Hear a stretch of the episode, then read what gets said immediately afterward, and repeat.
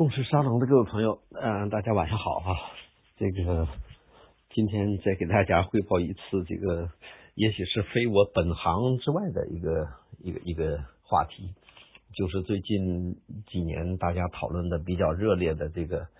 嗯、保守主义的问题。呃，当然了，我不是讲这个纯粹的保守主义啊，呃，我的专业也不是这个政治哲学，但是我对政治哲学确实是蛮感兴趣的。嗯，最近一些年也就业余性的这个打游击性的这个学读了一点书，听了一些这个专业人士的这个研究，嗯，报告啊什么的，包括咱们群里头的，嗯，刘俊宁老师啊、穆祖仁老师啊，都都做过这些方面的。嗯，我今天呢，只是想要借助一下保守主义来谈一下五四新文化运动的问题。嗯，因为最近一些年，这个五四新文化运动的确又成了一个新的热点，而且是成为了一个批判性的热点。那我想结合着这个保守主义和新文化运动啊，做一次这个学术的链接，嗯，也回应一下子这个学术界对五四新文化运动批评的这个质疑啊。我从这个题目来看的话，就是。嗯，起了一个比较模糊的题目啊，因为我我不知道这个我们大家对这个题目是是是往哪里想啊。嗯，我所谓的新文化运动，就是大家批评的那个新文化运动，呃，就是以保守主义作为价值参考而批评的新文化运动，而我将他们这个结合起来，并看作是一体的。也就是我认为陈独秀、鲁迅、胡适他们这一波新文化人，嗯，他们当年所所所做的那些事情，在我看来是属于保守主义的啊。嗯，我的我的这个主题先给大家啊，然后我今天主要分三个内容来给大家讲，嗯，这个问题。嗯，这三个内容呢，就是一个是我我我要讲的就是一个概念的这个明晰啊，就是我必须要明确概念。呃，否否则的话，就是一个名词，如果概念不清楚的话，那么我们最后讨论的时候也不会有这个焦点，就是形会产生一种自说自话的那种感觉。我觉得这个就就到时候会让问题更加复杂化。那第二个问题呢，我想给大家呃，就是第二第一个大问题中第二小问题是给大家再来这个这个这个老调重弹一把这个新文化运动的事事情啊。嗯，第二个大问题呢，就是我要谈一下新文化运动在在这个就是当年他们要应对的一个什么问题啊？就是嗯，我我要将它和保守主义的这个概念呢，要要要要找到一些结合点啊，这个重要的一些这个核心要素，我要将它呃就是就是统一一下。呃，第三个大问题呢，要给大家汇报呢，就是这个举出陈独秀。嗯，钱玄同、周作人、胡适、鲁迅啊，这几个人应该说可以说是当年新文化运动中，在呃很多人看来是比较激进的人。那我要给大家举出我所考证的很多大量的不激进的这个，或者说大家以为激进，在我看来并不激进的一些呃思想主张，而这些主张恰好都与呃保守主义的这个核心的要素是。是趋同或相近的啊，而不是相反的啊。大概就从这么三个方面来给大家讲。呃，我们先来看第一个问题啊。呃，保守主义啊，这个这个就是这个政治哲学这个概念传入中国，我从什么时候开始我们也就不说了啊。呃，我想对保守主义啊做一下界定，就是在我的理解中，保守主义啊，嗯。就是我不想从概念上啊，就就就用一个高度凝结的话语来总结它。我我想从这样啊，我认为保守主义啊，呃，它的本质啊是就是一种强调既有价值或既有秩序的政治哲学啊。这我这在我认为，这个保守主义它的本质是这么两个特点，就是强调既有的价值和既有的秩序的一种政治哲学。啊，那它的特征呢，就是反对激进的进步和彻底的颠覆。啊，反对激进的进步和彻底的颠覆，然后重视已有的这个体制的这个维护啊，但这种维护只是小修小补啊，它不是一个一个一个，它不是一个完全拆台的过程啊，它是一个补台的这么一种行为啊，一种行为。呃，那保守主义呢，作为一种意识形态啊，这个我们通过这个刘军宁老师等人的这一些就政治学专业的这些人士，这个呃共共识来看的话，就是保守主义作为一种意识形态，或者作为一种思想体系，或者说作为一种思潮，它的正式确立，呃，这个我们一般都归结到法国大革命时期的伯克啊，呃，很多人也说伯克就是保守主义之父。那那基于这一点啊，这是基于政治哲学学术界研究的共识。那我们说，当我们在解释或者是阐释保守主义的时候，我们要知道这个保守主义的知识的阐释的这个原发点，或者说叫原教旨的这种阐释，我们必须回到英国，必须回到伯克。那作为一种政治实践啊，保守主义在这个历史上，在这个各国的这个或者说这个人类追求现代文明的这个历程中，那做的比较好的就是英美啊，当然也包含这个英联邦国家啊，比如像澳大利亚、保加利呃呃澳大利亚和加拿大啊，这都属于英联邦的国家。呃，我们说保守主义在最开始产生的时候，呃，其实，在英国它也有不同的表现啊。比如说，在最开始的英国的这个政治实践中，呃，我们一般认为托利党它就更符合保守主义的这个这个核心内容或者它的本质，而当时的这个辉格党啊，被看作是激进的，也就是托利党和辉格党它是一个对立的。啊，就是辉呃辉格党是作为一个被批判的对象，就作为被激被看作激进的代表。呃，但是随着后来的这个这个政治的这个格局的慢慢的这个推动，其实我们说，相比于欧洲大陆的其他的自由主义来说，那英国的辉格党，嗯，就是毛就相对意义上来说，嗯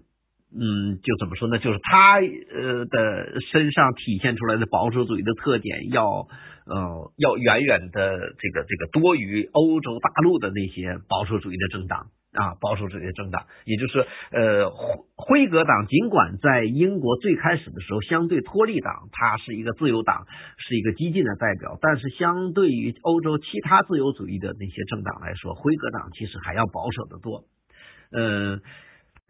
但是随着后来的这个这个政治的这个格局的慢慢的这个推动，其实我们说，相比于欧洲大陆的其他的自由主义来说，那英国的辉格党，嗯，就是毛就相对意义上来说，嗯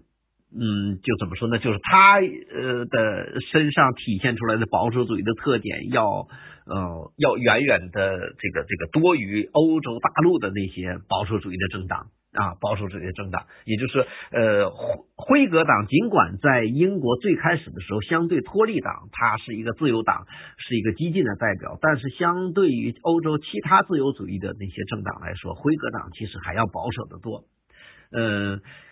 那我们接下来就要强调一个，就是所谓的这个嗯保守主义的既有价值或者既有秩序，这个它究竟在指什么？就是我们必须要把这个抽象的概念具体化，呃，否则的话，我们讨论问题的时候，还是因为抽象的话而个人的理解不同。那我对保守主义的这个价值的核心要素啊，总结是这样的：首先是道德律上的这个基督教传统啊，这个博客我记得呃，他强调说宗教是人的本性，当然他强调的宗教是人的本性，就我想在这里他的指向意义更明确的就是基督教。啊，嗯，我再重复一遍，就是道德律上的基督教传统，也就是如果没有基督教传统，那么我们就慎重的在谈保守主义，也就是保守主义，在我看来，如果抛弃了或者离开了基督教传统，那么这个能否形成或者构成保守主义是应该，呃，再直白说，就是我认为，如果啊，如果不遵循，嗯。这个道德律上的这个基督教传统，那么对于对应的那个政治的意识形态也好，或者思想体系也好，我们是否考虑要叫它保守主义，这是一个应该非常慎重的问题。嗯，第二个呢，就是这个我认为保守主义在价值的追求上啊，它是一个呃自由、独立、平等这三个方面。就是这个在作为价值的追求啊，作为价值的追求，就是自由、独立、平等是非常重要的，能够体现保守主义的呃价值体现。那就在直白一些来说，也就是如果啊，如果一个政治制度也好，或者是一个社会行为也好，还是或者是一种思想体系好，如果他不追求自由、独立、平等啊，就是抛弃了这三个核心的这个价值，那么我们是否对那种呃些呃表面上或形式上像保守主义的行为，我们也要慎重啊？呃，或者我我直接可以告诉大家，在我看来，如果抛弃了基督教传统。就是如果不是以基督教为道德律上的这么一个呃一一一种价值的核心要素来要求，也背离了自由、独立、平等的话，那么所有的这些行为，哪怕它极具保守主义的特点，我不赞同也使用保守主义这样一个专有名词去界定那种行为，因为我觉得这个东西就像怎么说呀，它就是一个知识产权的问题。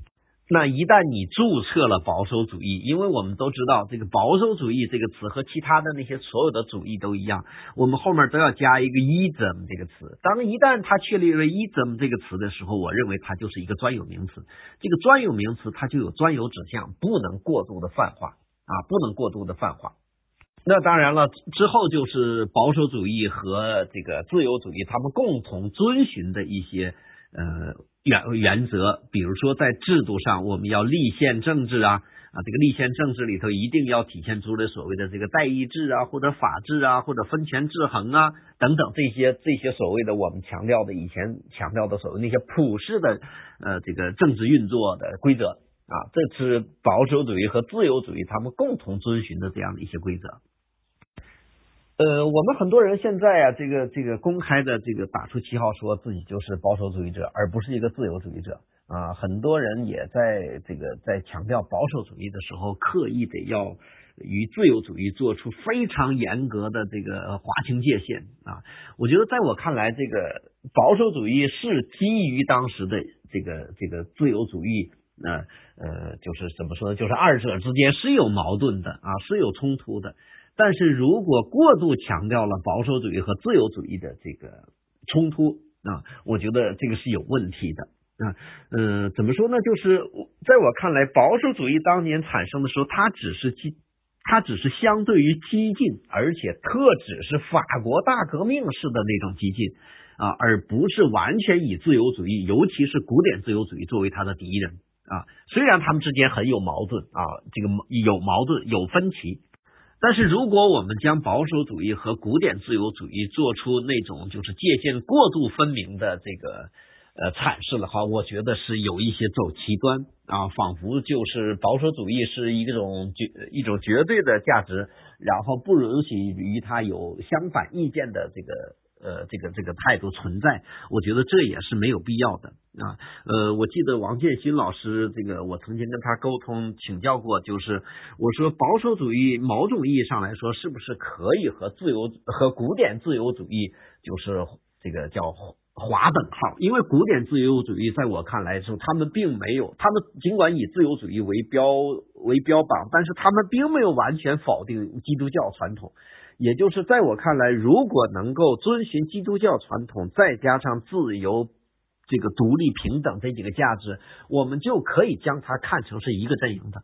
所以后来这个王建新老师，他所以后来王建勋老师，我记得他结合拉塞尔科克的那个书的观点来回答的，就是说，呃，很多人将保守主义说成是嗯保守的自由主义，或者是自由的保守主义。那么也就是说，在这个保守主义的这个怎么说呢？这个我们基本判断上，它与古典自由主义更接近。啊，更接近。那么，与今天的所谓的这个新自由主义，就是包括像这些呃，这个这个欧美国家，他们开始的不断的所谓的这个就就确立社会保障这个这个方面，更多的倾向社会主义。其实他们之间的这个分歧，我觉得应该是更大的。呃，以上呢就是我对保守主义这个词啊，或者说这个呃这个这个政治哲学概念我所做的理解啊，我。如下再讲的都不会抛开这些东西啊，不会对保守主义做过度泛化的那种阐释啊，我会围绕着这几个核心点来，然后再谈这个新文化运动。嗯，我以前讲座的时候也讲过，就是新文化运动，如果我们将它看成呃什么这个学生运动啊，看成是新白话文呐，看成是新文学的确立呀，我觉得那就窄化了新文化运动。呃，在我的理解中，新文化运动之所以后来被命名也好，或者说他们最开始呃有目标的一起作为一种思潮来参与也好。主要的缘起点就是因为一九一四年左右的国内的一股复复辟的浪潮，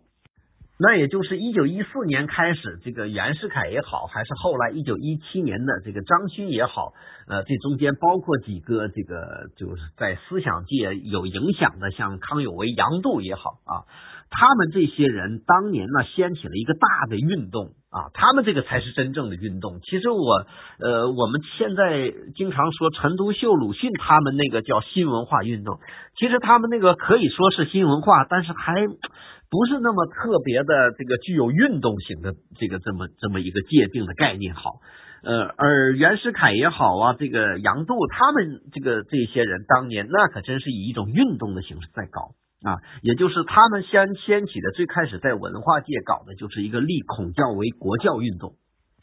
我们今天呢，常常啊把这个问题啊这个看得比较小，就是认为立孔教为国教运动，说这不过就是一部分人的主张嘛，这有什么呀？没什么大不了的事情。啊，所以他们对后来的新文化人做出的那些反应啊，那些激烈的反应，他们认为有些过度，就是这么一个事情。你们这些人用不着这么口诛笔伐啊，呃，口诛笔伐。哎呀，这个以北京大学为核心，然后这么一大帮呃教授们，然后开始这个发各种声音啊，各种激烈的反对声音。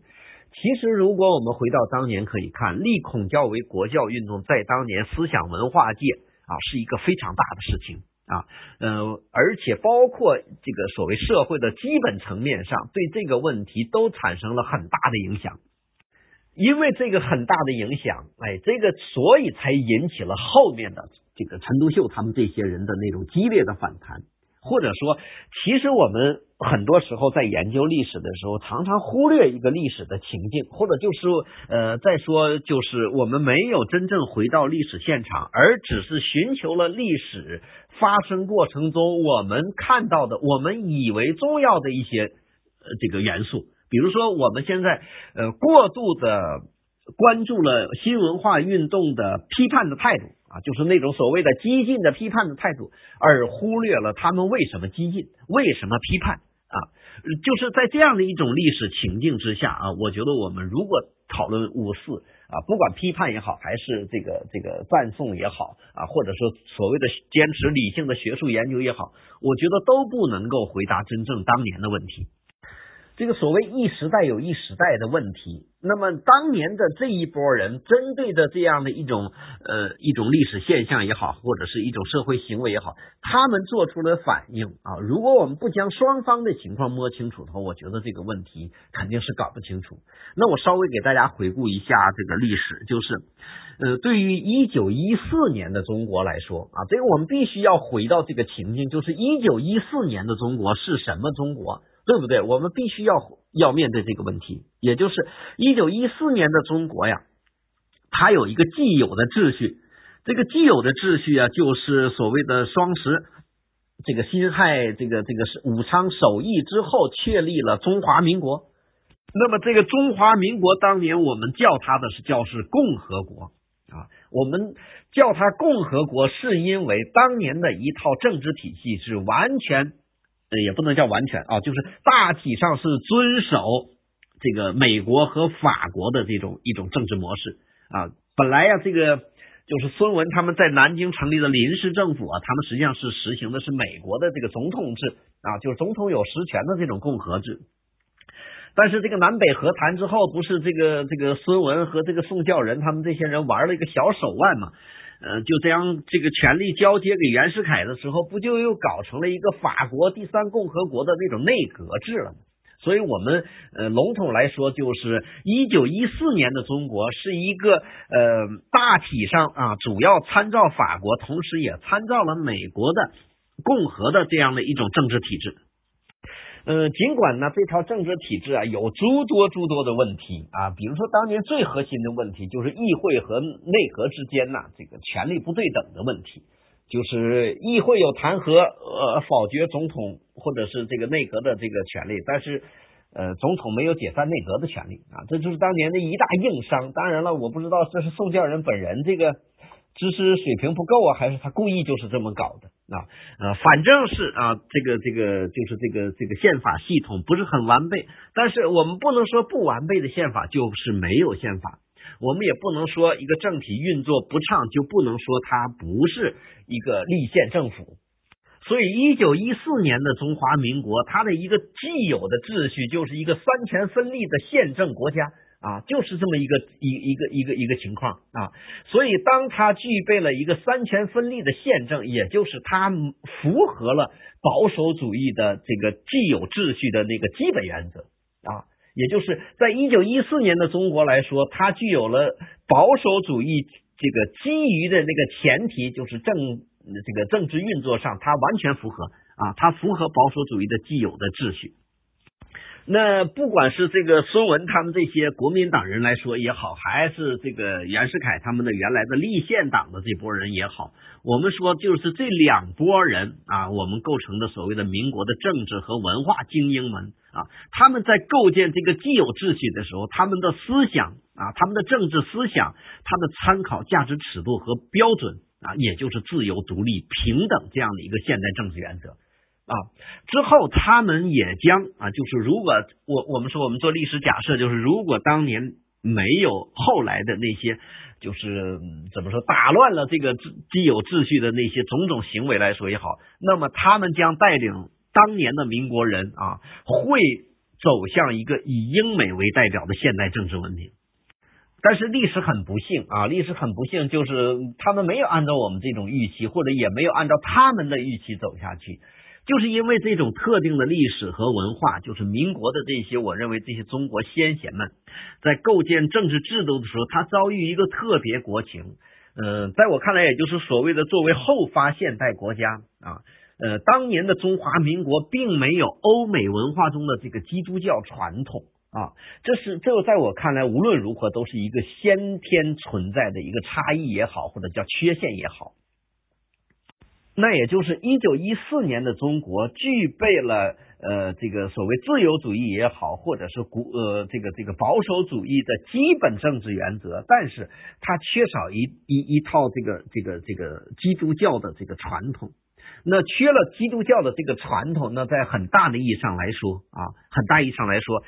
它就与保守主义不能够再划等号了啊，不能够再划等号了，就是因为我们当年如果。有基督教传统，那么一些人维护基督教传统，那么他就更具保守主义的这种这个所谓的这个宗教的特点，呃，道德律上的这个这个这个要求。但是确实当年的情况啊，呃，我们不能说中国那个时候没有基督教，我们只是说基督教不是作为一个呃，就是与其他各大宗教能够这个抗衡的一个更主流的宗教。那这个宗教呢，我们也可以说呀，作为作为整个社会层面来说，可以作为一套文化系统啊。呃，我们的文化系统是两千多年的皇权专制啊，皇权专制之下，那就是一种专制文化传统啊。当然，我们也不一定说这个非得说是儒家作为这套专制文化传统的最重要的代表啊，因为呃，两千多年皇权专制，说白了就是法家嘛。对不对？呃，学术界、思想界以前也有这样的总结，叫“儒表法理”啊，我也比较赞同这样的观点。就是我们名义上是儒家打着这个这个社会这个系统的这个所谓的文化标签，而实际上中国的这些这个文化系统，它就是一个法家系统啊。两千年专制之下形成的国民呃以及国民文化，它不可能是一个完完全的或者说真正的以儒家文化为代为代表或者为核心的这种一套文化系统。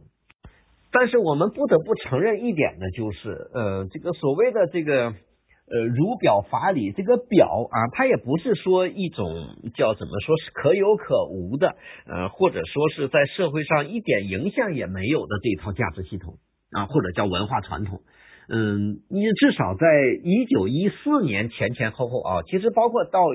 就是一九一二年民国刚成立的时候，这个谁这个康有为的弟子陈焕章啊。啊，沈曾子啊，这个梁鼎芬呐，他们当年就成立了孔教会啊，就是一九一二年的时候，他们就成立了孔教会。呃，当时提出来的口号就是为了保中国呀。所以必须得挽救人心啊！那挽救人心就要维持国教，那国教啊，就一要维持国教，就必须呃这个呃就是什么叫倡导孔教。所以他们当年，你想这个还没在一九一四年、一九一二年的时候，其实你看康有为的这这几个弟子啊，那当年都算是思想文化界的这个。这个这个大牛级的人物呗，那他们在在在提倡搞这些事情，其实包括他们老师啊，这个康有为也是一样的啊，呃，康有为当年就是就是呃事后不久，就一九一三年的时候就发表过一篇重要文章，叫以孔教为国教配天意啊，你看以孔教为国教配天意啊，他那个当时的口号就是说预定国教唯有尊孔而已。啊，唯有尊孔而已。也就是一九一三年的时候，康有为这一套文化系统里面，他们就开始大谈孔教啊，而且他们也将孔教呃作为一种什么呀，就是呃挽救人心、挽救中国的这么一个大的这个前提来提出来的。那与文化界的这种倡导这个呼声相配合的，就是时任总统袁世凯啊。时任总统袁世凯在一九一三年的六月份发布了一个呀。尊孔祭孔令啊，就是尊孔祭孔啊。他当年称啊，这个就这个孔子什么万世师表啊什么的，然后呃以表尊崇，以垂永远呐啊，就以正人心呐。就是呃怎么说呢？我们就说，不管袁世凯是内心本身就有这个需求也好，还是他响应康有为等人的号召也好，总之他作为总统就发布了总统令啊，就要尊孔祭孔啊，尊孔祭孔。在这种情况之下，就十几个省的这个都督啊，就提出了呃设孔教为国教的申请。然后在一九一三年一嗯一三年啊，在一九一三年就除了陈焕章当就是刚才我们说到以外，包括像严复啊、梁启超啊啊，包括教育部啊，都纷纷上书参议院啊，提交定孔教为国教这样的申请。呃，教育部甚至还把这个这个孔子的生日，就是我们 所说的这个九月二十七号，定为圣节啊。各学校要放假，然后学校的师生要向孔子行礼。你看，这还没到一九一四年，就是所谓的准备复辟的时候，社会上或者思想文化界也好，还是政治界也好，就已经掀起了这么大的一种这个从民间的文化界人士的呼吁到。政治领袖的这个行政命令的这个颁布，那也就是当年这个立孔教为国教这个事情，就像我一开始讲到的，它是一个非常大的事件，它直接就影响到了一个社会运作系统的问题。那因为是这样，所以才有后来人的这个激烈反应。这个我们必须要清楚啊，因为这是一个基本历史事实，也是我们讨论五四是否应该被批判啊，或者说我们是否应该以保守主义为价值参考来批判五四的这么一个大前提。那在剩下的事事情，就是比如说一九一四年之后的事情，那我们就我就不多给大家讲了，我只是告诉大家，就是呃，在这个袁世凯主政的这个天坛宪法中啊，就已经开始规定。啊，天坛宪法中开始规定说，这个这个国民教育要以孔子之道为修身大本，就是立孔教为国教的这个事情就已经上升到一种法律层面了啊。那这个时候就有一个问题，就是如果天坛宪法啊，它作为一个法典存在的话，它就与嗯孙文他们搞那个临时约法呀，在这个在条文上的阐释上就发生了一些冲突。也就是临时约法的时候约定的，和呃天坛宪法的基本的约定的时候，都有一条叫宗教信仰自由啊。那天坛宪法本身说白了就是存在了法律条文上的所谓的军规第二十二条了。哎，你一方面强调啊信仰自由，同时你另一方面你又强调啊这个孔教为国教，或者说你要用孔子为这个所谓的修身的之本。啊，你要如果这样强调的话，就说明其实条文之间、内部之间产生了这个冲突，尤其是这个、这个、这个，呃，就是这个教育部啊，教育部作为官方的这个教育机构，它先后出台呀，这个所谓的教育纲要也好啊，教育要旨也好啊，就是明令中这个这个这个这个老师和学生要效法孔孟啊，然后这个所谓的这些这些老师们要研究理学啊，要研究理学。那就是这个时候，就说白了，整个社会啊，从上到下，从官方到民间，形成了这样一股大的社会思潮和这个社会的整个的，就是叫什么叫什么，就是推动孔教为国教的这么一个社会行为。嗯，那当然，我们说袁世凯所谓后来复辟也好，走君主立宪也好，这是一波啊。那在他死后啊，到了一九一六一七年的时候，不又有另外的一波，就是所谓的张勋和康有为他们又一次复辟嘛？他们又一次的复辟打出来的旗号依然还是立孔教为国教这个。所以也就是说啊，说白了就是从民国建立之初一直到一九一七一八年的时候，整个社会上的一个重大的思潮就是立孔教为国教运动。那我们再简单总结一下，就是一九一四年中华民国的国情是什么？就是欧美现代政治加上立孔教为国教运动，这是当年的所谓的时代的主题啊。那这个呃怎么说呢？就是那我们要回到一个这个历史情境，就是这这个这个中间有一个重大的问题，我们不能忽略的，就是孙文领导的一个所谓的二次革命啊。我们都知道，这个孙文当年这个搞二次革命啊，呃，我们的教科书始终是。呃，站在一种正确的立场上来来来评价他的，嗯，但是这个问题怎么说呢？就是，呃，宋教仁案在我看来啊，这个这个直到今天啊，还是一个悬案啊，我们还不能给他界定为，嗯，到底是这个袁世凯主导杀了宋教仁，呃，或者是当年传闻的梁启超杀了宋教仁。呃，或者是张耀杰等学者提提出来的是陈其美，也就是呃国民党内讧，陈其美等人杀掉了陈其呃杀掉了这个宋教仁。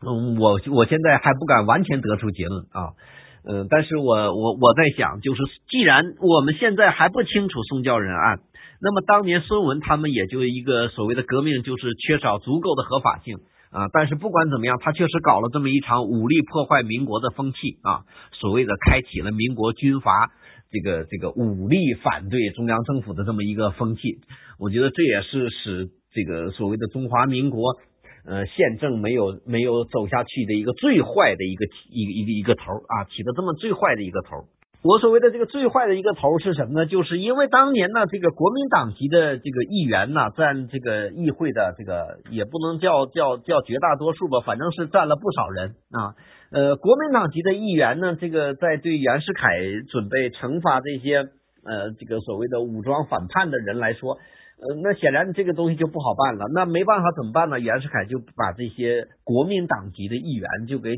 就给解散了啊，就给驱逐了。那议员一旦被驱逐，就议员的这个开会的人数就不够。那你人数不够，议会没有办法正常运行。在议会没有办法正常运行的时候，也就是后来袁世凯为什么走向了复辟这这一条道路，那就是因为你议会不能开会了，不能正常运作了，那总得运行政府啊，对吧？政府这套系统你不能完全都都搁置都不管那，真空状态呀，那怎么运行啊？这袁世凯想想他所要面对的问题。那袁世凯在想问题，那包括当年的总理呀、各部的部长、议员们呢，也都在想办法。呃，作为文化界的这些人呢，康有为啊、陈汉章啊、呃、严复啊、杨度、梁启超啊、张世钊啊、杜亚全呐，以及包括蔡元培呀、陈独秀啊，还有教育部的官员鲁迅呐，哎，这些人也都在想办法。那也就是面对的是同一个问题，就是政体上运作出现了问题啊，大家都在想怎么办啊？那文化人想文化人的办法，政治人物想政治方面的这个办法。那康有为呀、杨度啊，包括这个秘书长梁士仪呀，他们的想法就是，呃，这个共和呀和这个现代政治文明啊都挺好，但是不适合中国，那必须得改啊！因为遇到了这么大问题，所以必须得改。那康有为的办法就是回回到大清啊，那杨度和梁士仪，呃，包括这个袁世凯他们的办法就是实行君主立宪制啊，也就是所谓的复辟。当然了，袁世凯我们必须要清楚啊，他不是一开始就确定了想要走这条路的啊，他模棱两可，他一直拿不定主意。但是在最后啊，就是在这个杨诺、杨度啊、古德诺呀，就是那那个美国那个宪法顾问，还有日本那个有贺长雄啊，以及包括袁克定啊、威呃德皇威廉二世啊等等吧，这些人的影响下，他最后做出的决定就是改变国体，实行君主立宪啊，那也就是我们所谓的袁世凯复辟这么一个事情。那这样的一个大历史情境，我们了解到了，那我们再来看新文化人啊，也就是我要讲的第二个问题，就是新文化运动，嗯，他们应对这个这个这个历史情境，应对当年的一九一四年的这个情况啊，他们是怎么应对的？那显然啊，显然。这个民国确立的这个民主共和也好，还是这个这个就是这个当年的那个议会制啊，这个这个如何运作也好，反正是遇到了困难啊，遇到了困难呢。呃，我们刚才讲到复辟的那波人，他们是那样的主张，但是也有不同的主张。那这种不同的主张，就是我所谓的这个新文化人啊，他们的不同主张有一个共同点，就是他们反对改变国体啊，他们要保卫共和，他们也反对宪法。啊，他们也要求独立自主啊，追求自由，所以他们是什么？是基于目前的问题往前走啊，而袁世凯呀、康有为、杨度这些人是基于目前的问题往后走啊，他是这样的，所以一个往前走，一个往后走，那就必然是一个尖锐的冲突啊，必然是一个尖锐的冲突。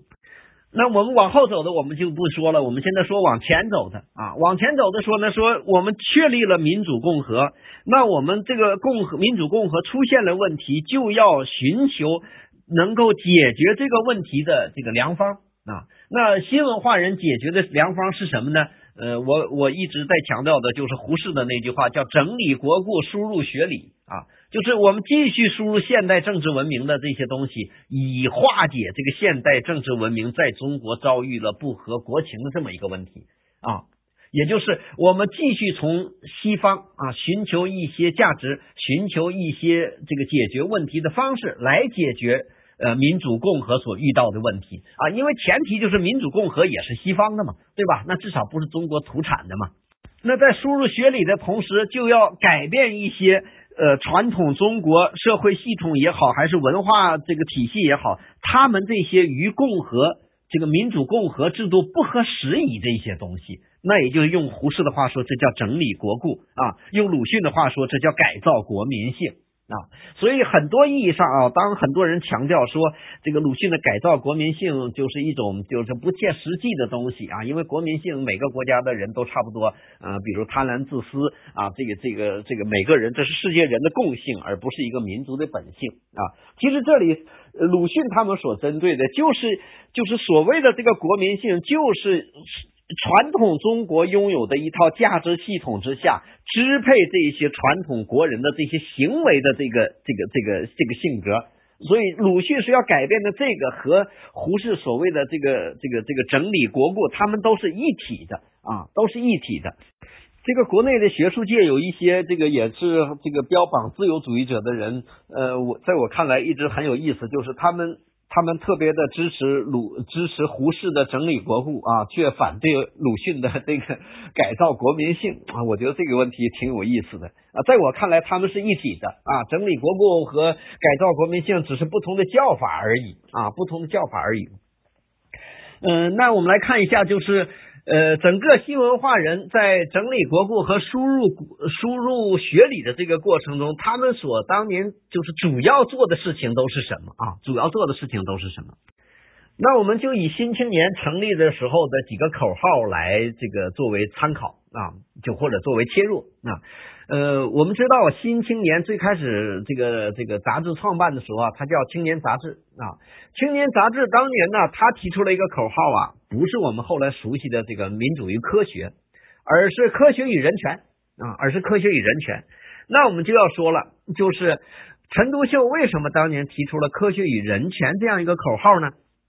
显然，我们都知道他提出这个口号肯定是有所指啊，对不对？那我们说这个人权是指什么？那当年肯定是针对立孔教为国教这么一个事情，因为在陈独秀看来啊，信仰自由啊，信仰是自由的，这是一个人权呐，对吧？那信仰如果是自由，你就不可以这个立孔教为国教运动啊，因为你信仰是自由的嘛，你干嘛一定要把孔教作为国教呢？那陈独秀提出来这个人权，他其实就是为了对抗那个立孔教为国教运动的啊。你不能说立孔教为国教啊，你可以孔教可以存在啊，但是你只能作为众多宗教的一支而存在，你不能一教独大呀。对不对啊？你不能说他才是正宗的，他才是先进的代表，对不对？别人都是群众，都是落后的代表，你不能这么说，你凭什么这么说呀？对不对？哎，这就是陈独秀啊，他目标指向很明确，他的人权的口号就是应对立孔教为国教、违反宪法这么一个一一个行为而提出来的。那第二个口号就是科学，我们知道他后期的口号是科学与民主，对吧？这个科学口号始终没变。那当年为什么要提倡科学呢？显然啊，陈独秀的这个科学口号，他是为了应对啊这个当年的这个中国呀那种那种愚昧啊对科学认知的浅薄以及怀疑科学啊，就是当年呃这个科学在这个社会层面的普及上，那都是很小众的啊。呃，很多这个叫什么呀？这个，嗯，就是这个这个文化保守主义者啊，包括以前我的一些这个朋友，一直批评这个陈独秀这些人说啊，提什么科学啊，呃，提什么搞什么科学主义啊，人生观都科学化啊，怎么可能？其实大家不明白一个问题，就是你科学在今天啊都不敢说是全民大众普及的东西，接受的东西。你到这个真正的这个这个所谓的这个乡村，你去跟多少人谈科学，你就是现在很多人都不会对你那个东西都不感冒的啊。至少我这个大概是初中的时候跟我妈妈经常吵架啊，就是因为他吃饭的时候，他比如说那个热馒头啊，我们用那个水热嘛，他要把那个水呀，那不就是蒸汽把馒头热了吗？然后他喝那个水，这个叫什么专有名词我也不知道啊。反正我为这个事儿跟他吵了好多回架啊，我就说那个水是不能喝的。啊，不是跟开水不一样，他就说没有问题啊。他说喝了这么多年也没喝死人啊。你看你这个事儿你怎么谈呢？是不是啊？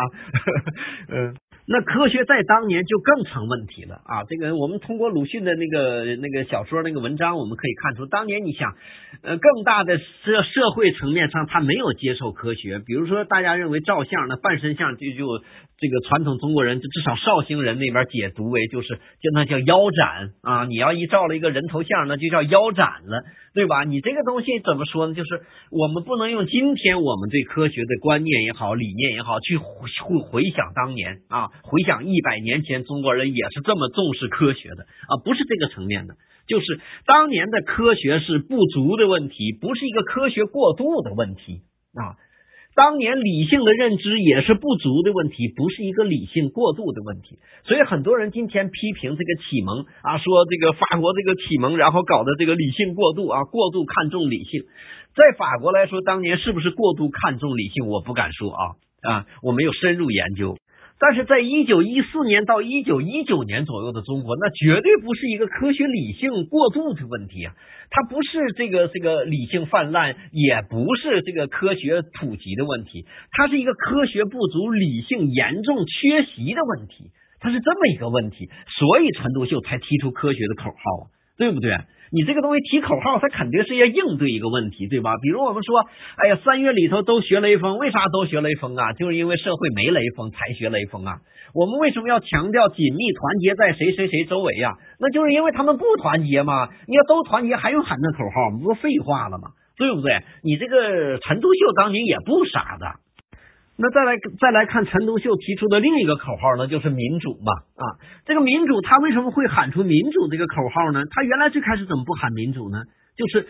那就是要考虑到，就是呃最开始哎，陈独秀认为啊，这个立孔教为国教啊是最大的问题。等到了后来发展发展，他他觉得不对啊，这个政体可能要这个国体要改变，于是他又改成了民主。那以民主这个口号来对应的是什么呀？对应的就是君主嘛。对吧？我们说复辟不就是君主制吗？当然了，呃，袁世凯后来的复辟，他实际上就是一个君主，还是一个立宪，就是政体他没有改变。但是对于改变国体这个问题，至少陈独秀本人也不能接受啊，所以他就提出了一个民主的口号去应对这个君主。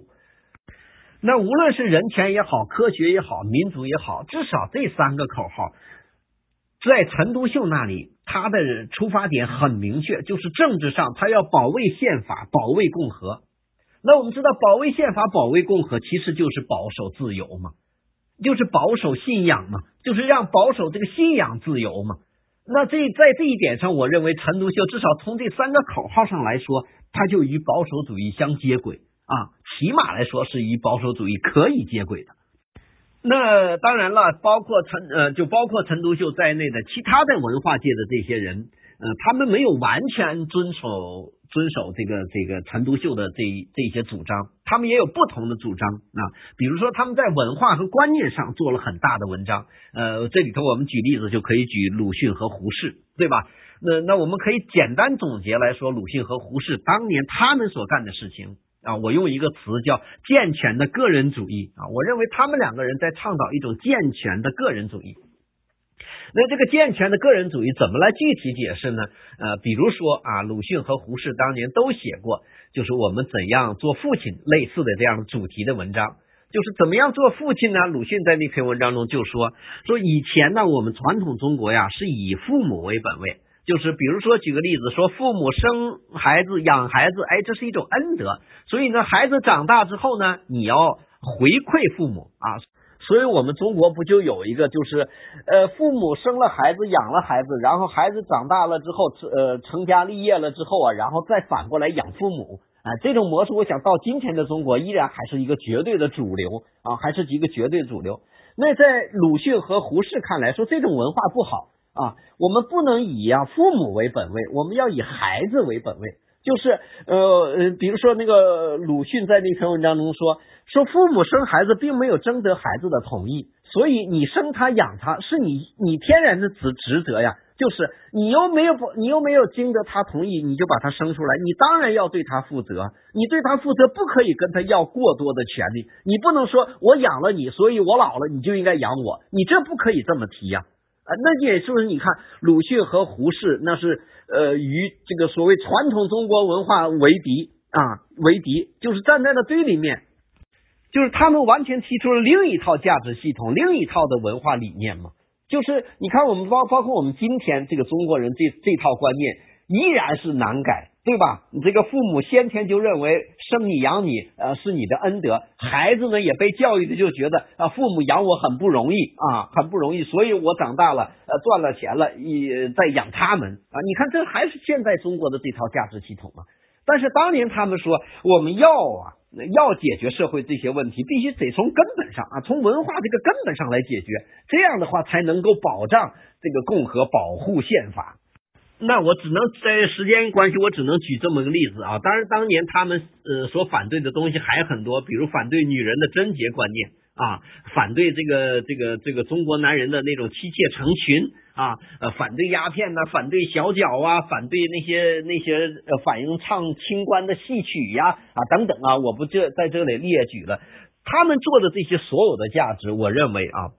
就是一个保守保守主义的一个文化态度。那因为我们要知道，一九一四年一直到一九一九年或者二零年，我们都是在一个民国的。共和国的运作之下啊，我们要这是就是说我们在讨论问题的时候，明确的就是一九一二年确立了中华民国，那是我们当年的既有的政治制度啊，既有的呃这个叫叫这个价值系统，也就是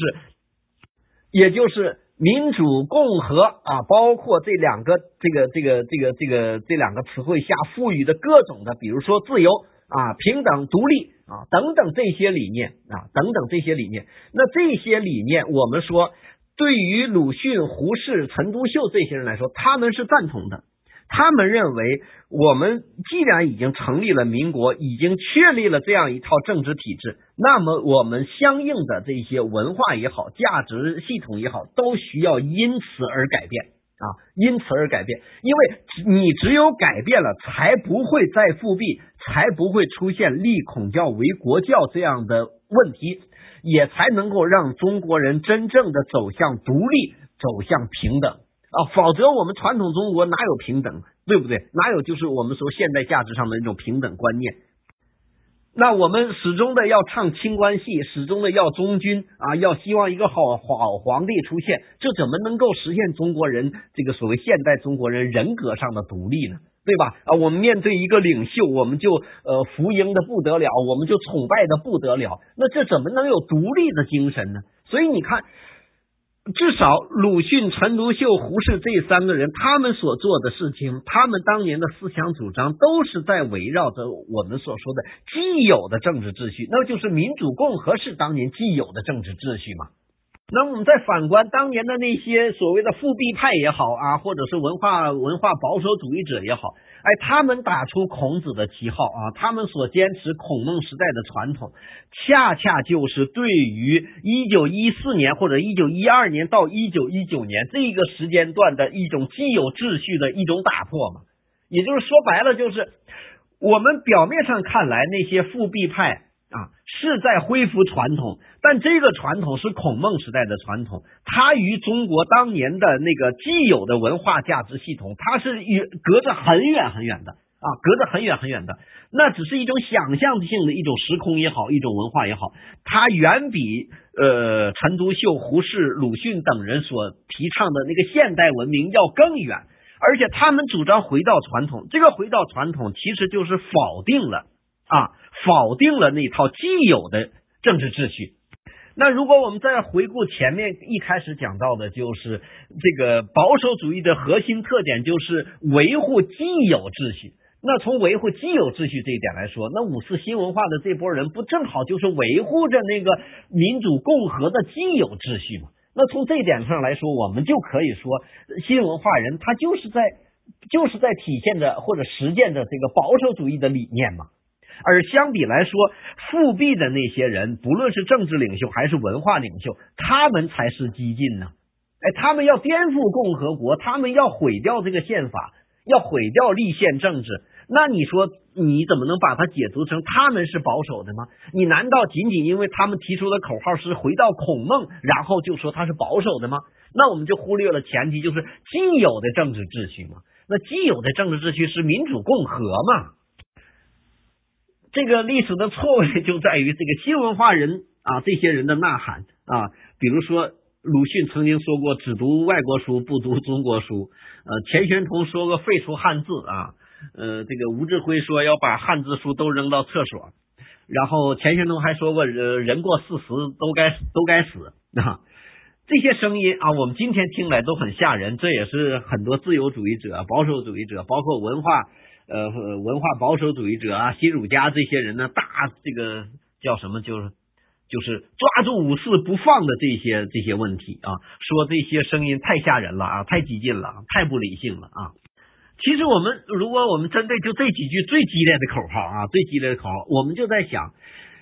这个当年啊，一个这个共和国刚成立没没有几年的这么一个新中国啊。你说当年这个是五四的这波人的声音更大呢，更刺耳呢，还是还是那些文化复古派啊或者复辟派他们的声音更更大呢？他们的影响更大呢？其实啊，有很多问题我们都就是不能有一个换位思考啊，不能换位思考。嗯，尤其是我经常批评的这些人，就是嗯。他们这种批判的矛头啊，就是批判的这种叫什么？这个出发点很好啊，但是他们批判的矛头仅仅揪住这几几几几个声音，我觉得实在是书生意气啊，实在是书生意气。我当然了，就更深层次来说，就是其实很多人现在批评五四，批评新文化。嗯，他不是批判五四新文化本身，而是一种迁怒啊，就迁怒。这个迁怒这个词就是什么？因为一个人惹了你，所以呃，和跟他相近的人，然后啊，你都你都想要跟他这个这个对着干，那就是这就所谓的迁怒啊。就是各种宣传资料和教科书里都写着啊，五四啊是中国新民主主义的开端，从此中国无产阶级登上历史舞台。那那很多学者因为要对抗这样一种历史叙事。啊，要对抗这种教科书叙事，所以呀，就把啊原来本来呀啊就是这个东西不属于五四的，但是教科书认为它属于五四啊。他们因为要批判教科书，要对抗这种历史叙事，所以就将教科书所叙事的那个东西也当成了批判对象。那这种批判，尤其是因为。二十世纪七十年代是吧？这个特殊国情，什么破四旧、打倒孔夫子，什么砸烂孔家店，那些文攻武斗，对不对？因为这样的事情啊，所以呃，这个这个这个，从林玉生开始啊，八六年的林玉生啊，一直到九十年代的余英时啊，后来的王元化呀、李慎之啊，以及一大帮这个新儒家呀，哈，所谓的新儒家啊，所谓的新儒家这些人。呃，就就是这种几种声音啊，几种这个思想立场的声音汇合到一起啊，矛头全集中在了五四啊。我觉得，哎呀，这个怎么说呢？这个我觉得对五四来说是很有点这个六月飞霜的感觉啊。这个尤其是一些自由主义者和古呃和这个保守主义者啊，他们对五四的批评，我认为真的是一种不明真相的落井下石啊。那这是我要给大家汇报的第二个内容，第三个内容啊，我要跟大家这个谈一下这个新文化人的这个保守的追求啊，就是我刚才最开始讲到的，说以几个所谓的激进人物的这个人物为这个案例啊，我们来剖析一下，看这些人到底多激进啊，看到这些人到底多激进。我们首先来看一下这个陈独秀啊。陈独秀这个遭受的批判的这个非议，应该说是最多了啊，应该说最多了。那陈独秀之所以遭受批判啊，主要的大家这个思想界的矛头集中点就在于说，陈独秀在五四时期深受法国大革命文化的影响，所以导致他的各种思想的激进啊。那陈独秀到底受了法国大革命多少影响呢？啊，我们这个如果做一个全盘性的这个研究的话，以这个时间还来不及。那我不妨选取一篇文章，我觉得这篇文章最能够代表五四时期陈独秀。五四时期陈独秀受法国文化的影响啊，当然我没有说受法国大革命啊。这篇文章就叫《法兰西人与近世文明》啊。我想这个研究思想史的人对这篇文章一定不陌生啊，一定不陌生。那在这篇文章中啊，如果你要认真读一下。我稍微给大家选取几句啊，来给大家读一下。我们来看一看陈独秀受所谓法国大革命影响究竟有有多大啊？来看一下啊，这篇文章啊，就陈独秀认为啊，说近代文明啊，当然解释我们通常所说的现代文明。他说现代文明的特征啊，主要有三条啊，一个是人权说，一个是生物进化论，还有一个是社会主义啊。而且他认为这三件事情呢，都产生于法国，所以他认为法国对于现代文明的贡献是最大的。当然了，这个观点我们可以商榷啊，可以商榷。就是，嗯，在他认为法国对于世界文明的贡献是最大的，呃，当然实际我也不认，我也不认同他这个观点啊，我也不认同这个观点。但是我们来看具体。就是具体他怎么阐释的这三个这个这个他的认为的这个观点呢？你看他这么说啊，他说法兰西革命以前呢，欧洲之国家与社会无不建设于君主与贵族特权之上，视人类之独立自由人格者为少数之君主与贵族而已。其余大多数之人民，皆附属附属于特权者之奴隶，无自由权利之可言啊！这句话本身，呃，这个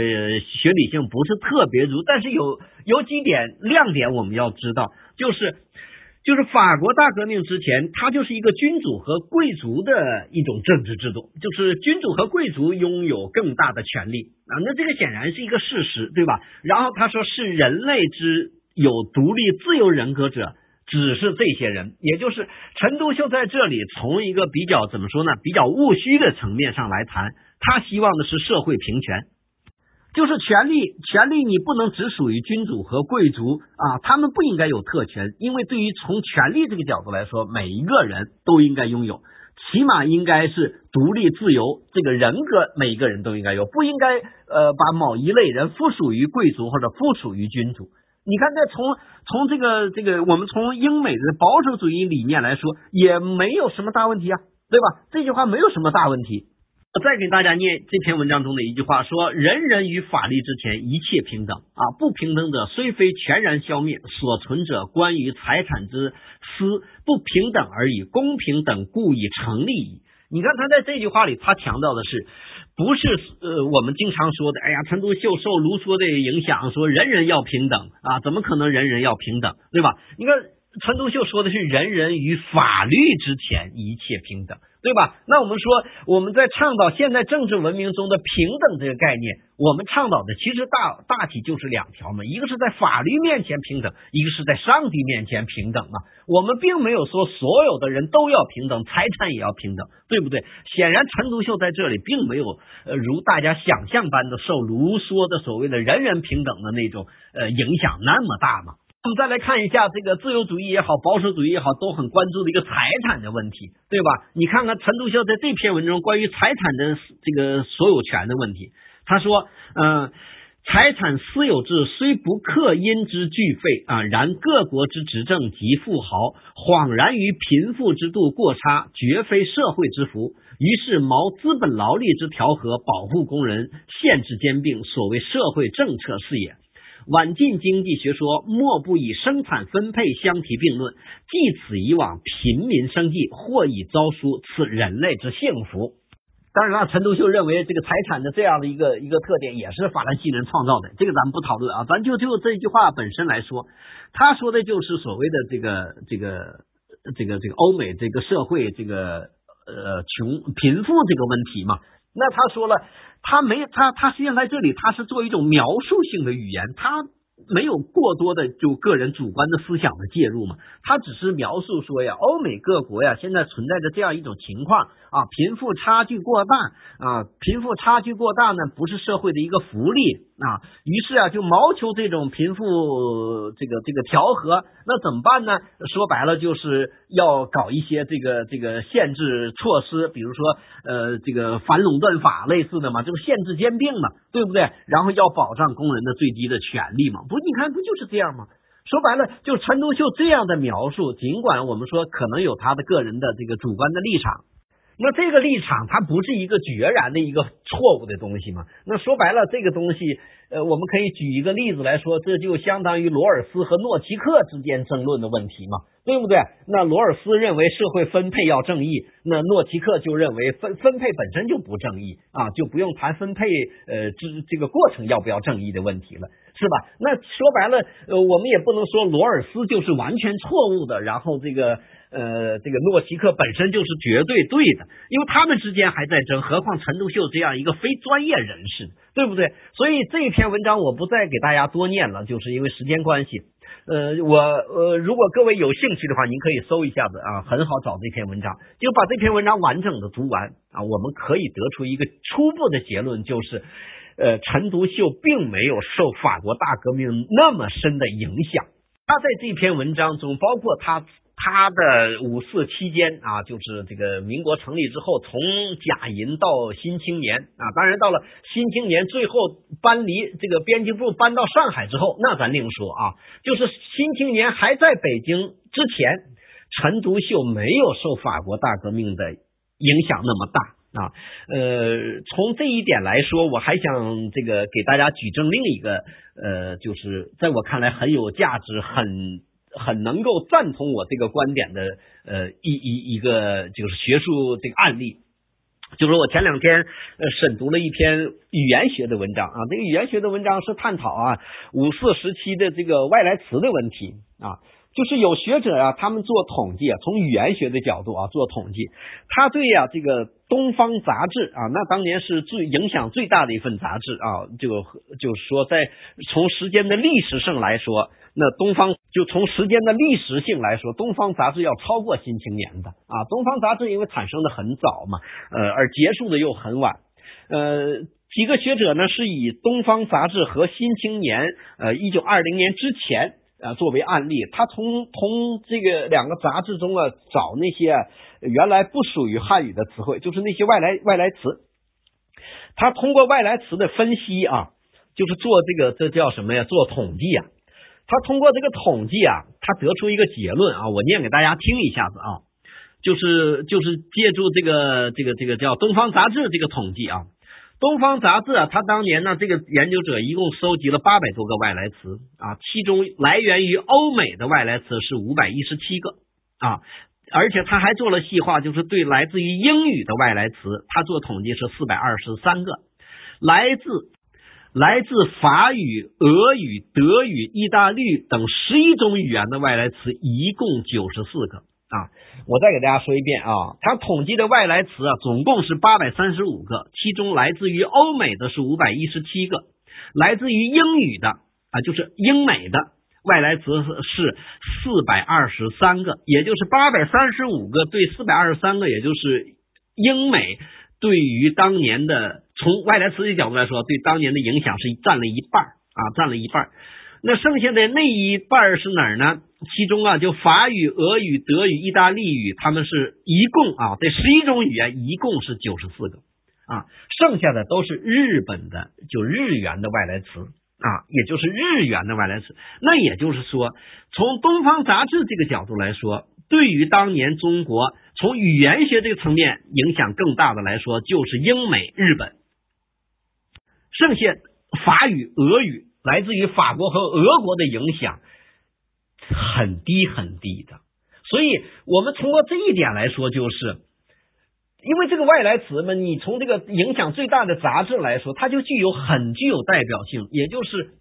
说白了，当年的中国对中国影响最大的就是英美加上日本，法国和俄国影响极其有限。那我们再来看一个这个这个这个。以《新青年》为例的啊，以《新青年》为例的这个呃外来词的研究啊，他说呀，这个对于《新青年》呢，当年呢这个呃外来词的研究，他是这样的，他说来自于日本的啊有二十个啊，约占百分之二点三，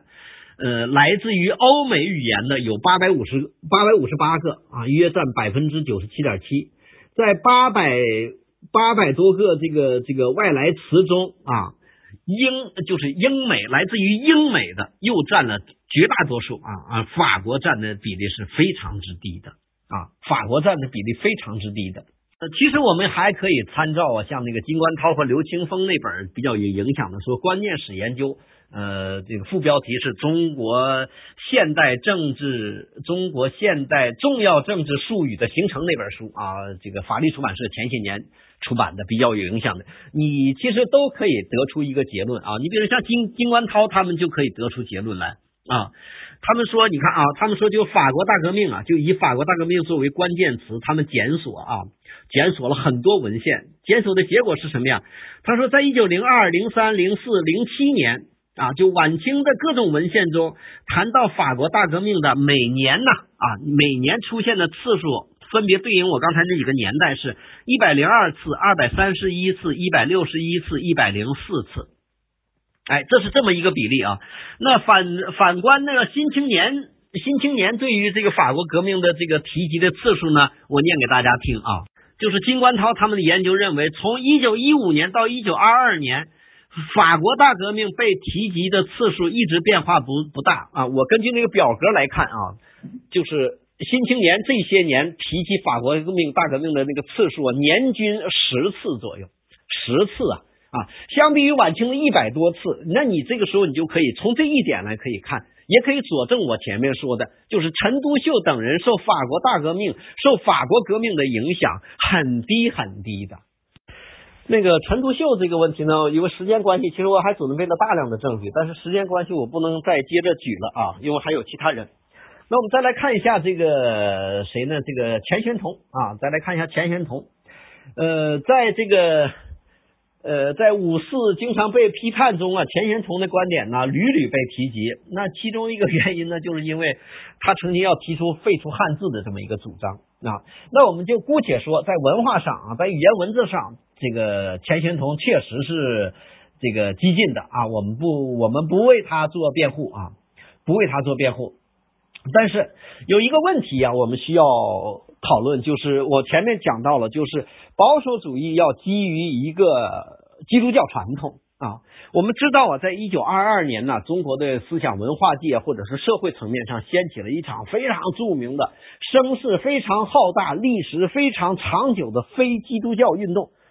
就是一九二二年的那场历史非常久、影响非常大的这个非基督教运动，就是抵制。呃，基督教运动啊，我们知道这个参与人包括像蔡元培啊、吴志辉啊，也包括陈独秀、李大钊啊。当然，这个时候的陈独秀不是我刚才说的那个时候的陈独秀了。我刚才说的说陈独秀是作为北大教授啊，是作为《新青年》的一个重要编辑来说的。一九二二年的陈独秀已经是作为一个政党的党魁、一个领袖来说了啊，也就是陈独秀这个时候的陈独秀和此前的陈独秀他不一样了啊，他不一样，他思想发生了变化了。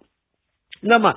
在这场非基督教运动中，我们知道大量文化名人介入，大量文化名人参与啊。可是我们也要记知道，在这场文化，在这场这个这个意识形态也好，或者是文化运动也也也好啊，一直被批判的这个钱玄同，反而站在了反反面，也就是钱玄同联合周作人等五教授一起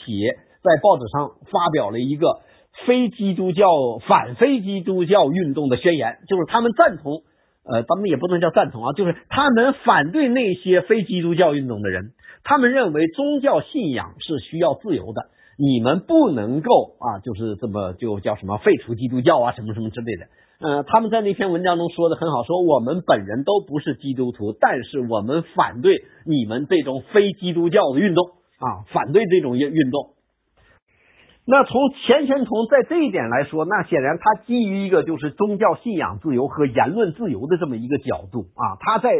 他在这个这个方面上，他能够体现出来的，我认为具有保守主义的一定的特点啊，具有保守主义的一定特点。呃，那至于那个和他一起的那个周作人，那如果我们翻看一下当年的文献，你会发现周作人本人啊，尽管他不是基督徒，但是他对基督教的重视啊，我们至少从他的那些几篇文章中可以看出来啊，比如说。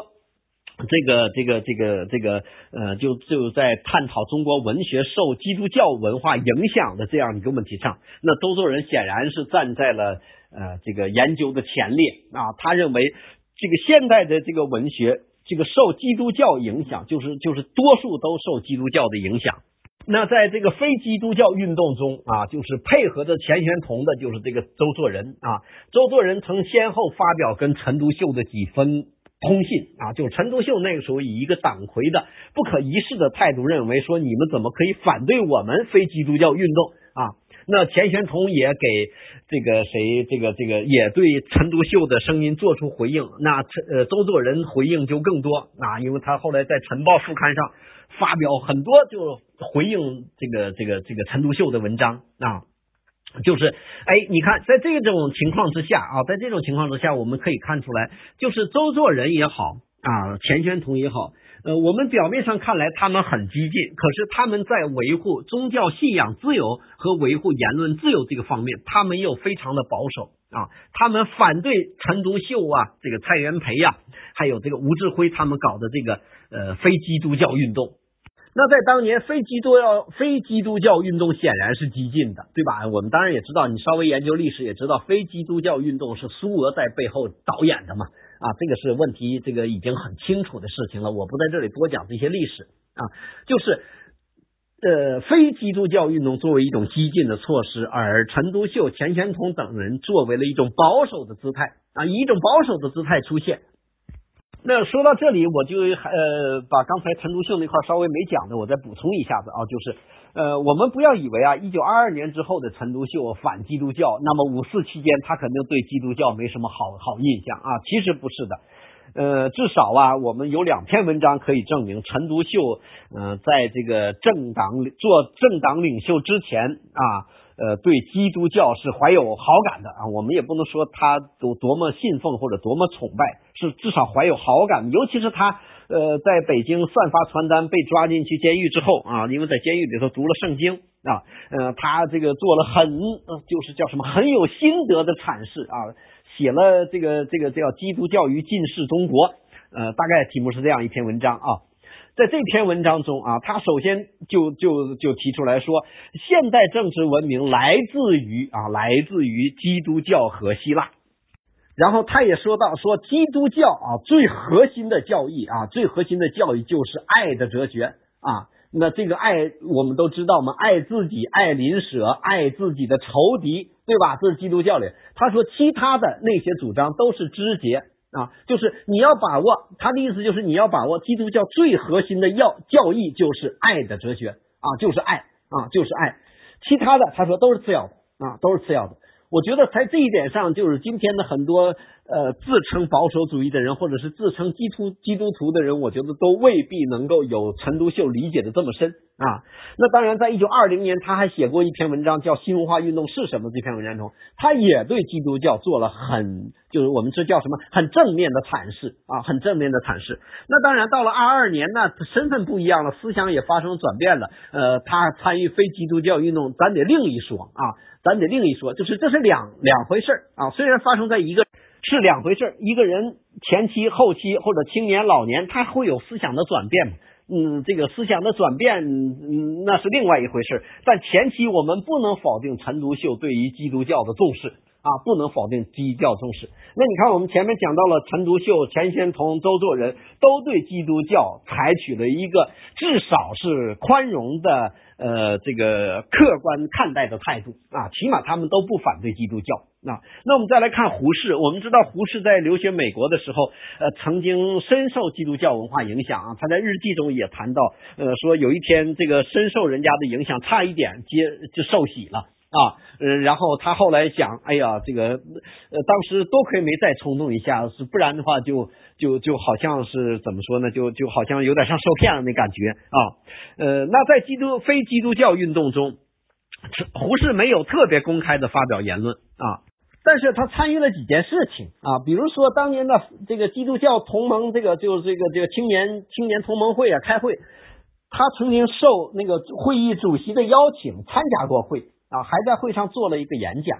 当然了，后期那个主席又邀请他去参加，然后啊，他就拒绝了。他在给那个人的回信中啊，这个就通过这个史料我们看，但是回信中说啊，说我不想这个就是那一次就隐瞒我的观点啊，我想坦诚的告诉你，说我本人啊不反对别人。信仰基督教，我也不反对基督教搞什么活动，但是我本人是一个无神论者，所以我不能再继续参与你们的活动。这大意就是这样的哦，我记不清楚原文。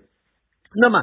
我们从胡适的这个行为来看，就是胡适不是一个基督教教徒，也不是一个这个这个基督教的怎么说，就是呃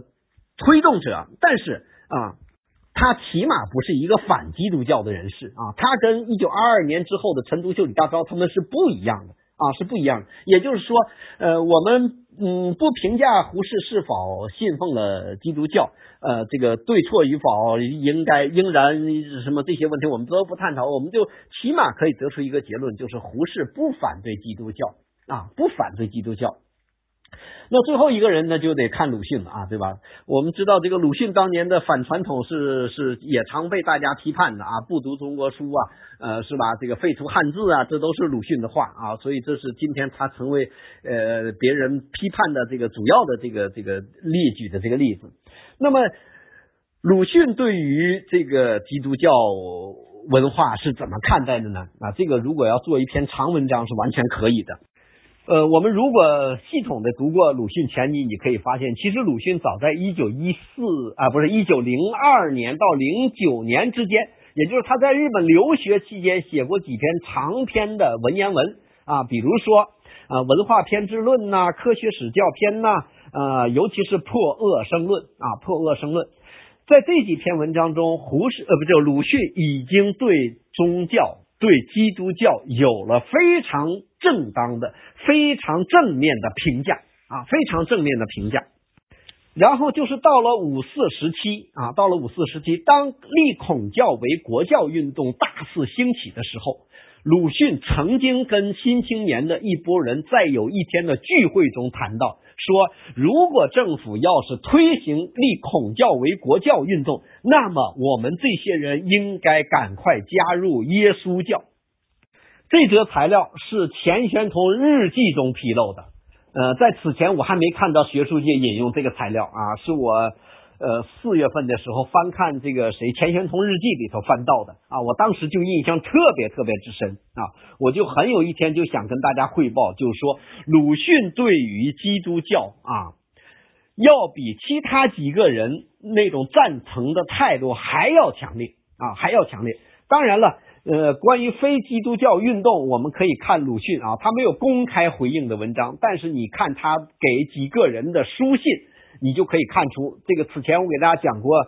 那个那个那个祝福解读的时候，我举过例子，我这里头不再多举了。我的意思就是告诉大家，鲁迅当年是跟钱玄同、周作人态度是一致的，他们反对陈独秀等人搞的所谓非基督教运动啊，他们他不赞同这个。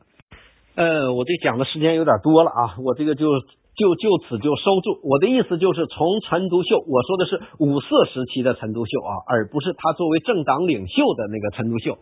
呃，钱玄同、周作人、胡适、鲁迅这些所谓新文化人的这些言论，我们可以看出五四新文化当年是很保守的啊。他们他们在一定意义上是保守基督教的，他们更在很大意义上是赞同民主立宪的那个共和国的啊。他们在努力保卫共和、保卫立宪。啊，他们所做的这些啊，完全符合我最开始讲到的，就是保守主义这个词作为一个专有的政治哲学的术语来说，它的核心要素五四新文化人基本上都达到了啊，基本上都达到。当然，我们不能说它很大程度上达到，因为那个时候说白了，一个共和国，一个新生的一个这一个一个。就是我们只能说他们基本上达到了，或者初步达到了，我们还不能对他们要求过高，因为毕竟一个新生的共和国刚刚诞生嘛，是不是？这个我们完全可以理解的。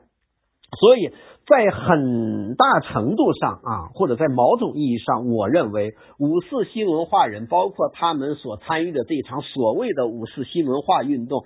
恰恰就是一次保守主义的登场，而且我认为是第一次登场。或者也有可能啊，也有可能是是到目前为止啊唯一的一次真正的登场。